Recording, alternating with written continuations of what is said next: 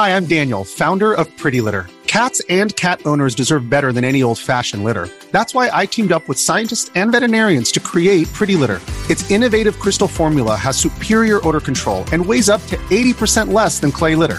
Pretty Litter even monitors health by changing colors to help detect early signs of potential illness. It's the world's smartest kitty litter. Go to prettylitter.com and use code SPOTIFY for 20% off your first order and a free cat toy. Terms and conditions apply. See site for details.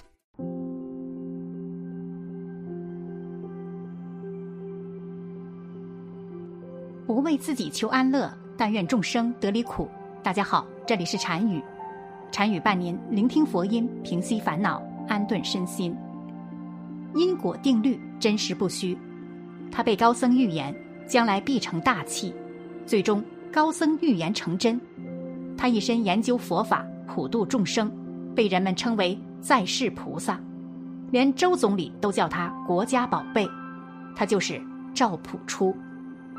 生前，他道出比风水厉害一百倍的因果定律，让人们深信因果，坚定学佛的心，弘扬佛法，能让更多人种下善根，升起对佛法的信念，得到佛菩萨亿万加持保佑。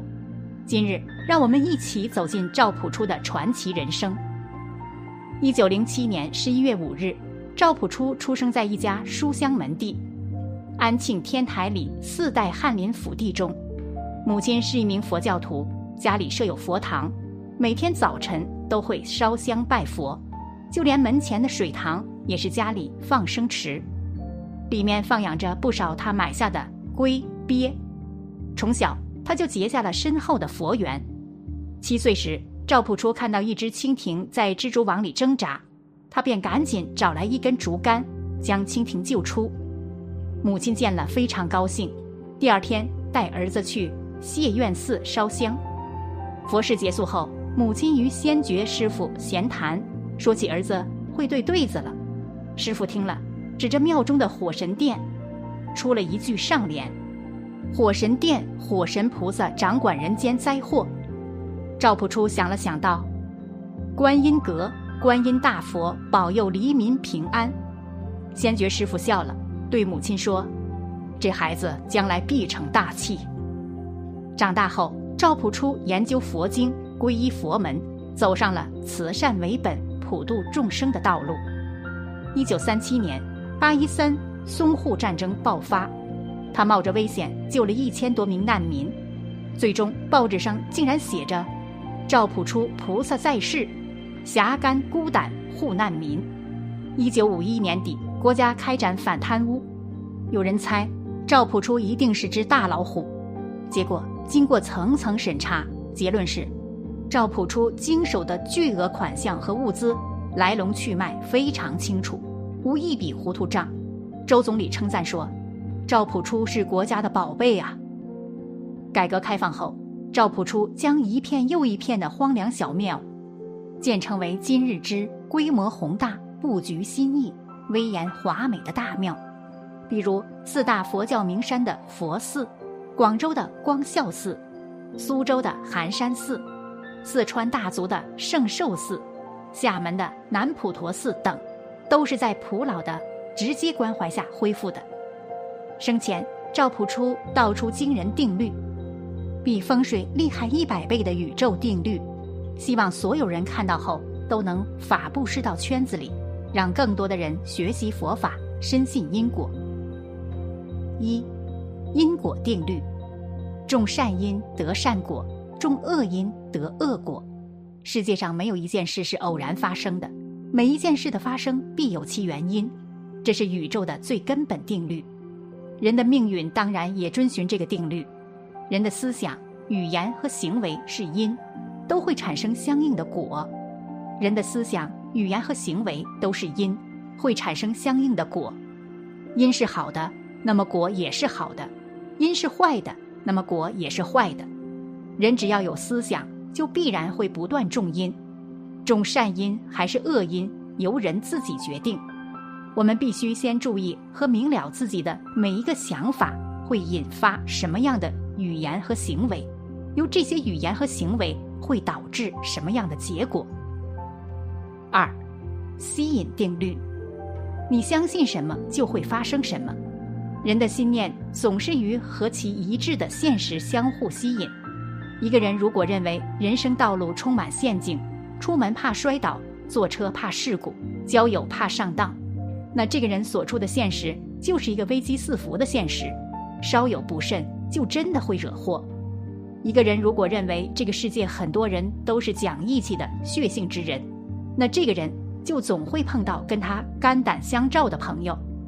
人如果能控制自己的心念，使之专注于有利自己的、积极的和善良的人事物上，那这个人就会把有利的、积极的、和善的人事物吸引到其生活中，而有利的、积极的、和善的人事物也会把这个人吸引过去。所以，控制心念思想是命运修造的基本思路。做事之前，先学做人。做人谨记时刻修心。三，深信定律。有好的信念是一种福报，想给自己种福，必须建立好的信念。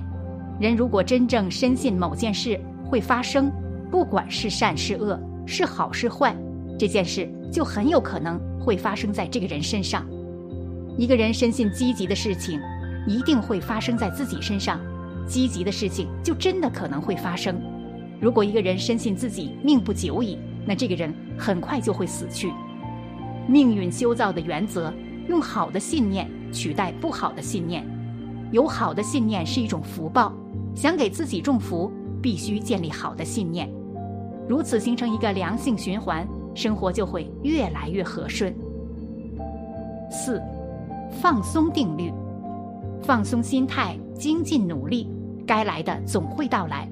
人只有在心态放松的情况下，才能取得最佳成果。任何心态上的懈怠或急躁，都会带来不良结果。什么心态是最佳心态呢？答案是：越清明无念越好。把目标瞄准在你想要的理想人格、思想境界、理想人际关系和理想生活等等东西上，然后放松心态，精进努力，做你该做的。不要老惦记着他们什么时候到来，则他们到来的速度会快到令你吃惊。相反，如果你对结果越焦躁，就越不能得到理想的结果，甚至会得到相反的结果。所谓的无念，并不是心里一个念头也没有，而是有念头但不驻留，无所住而生其心。五，当下定律，活在当下。才能享受到生活的美。人不能改变过去，也不能控制将来，我们只活在现在。我们能决定、能改变的只有此时此刻的自己，自己的心念、语言和行为。过去和未来都不存在，只有当下此刻是真实的。如果总是担心将来，就会把人不想发生的情况吸引进现实中来。正确的心态应该是。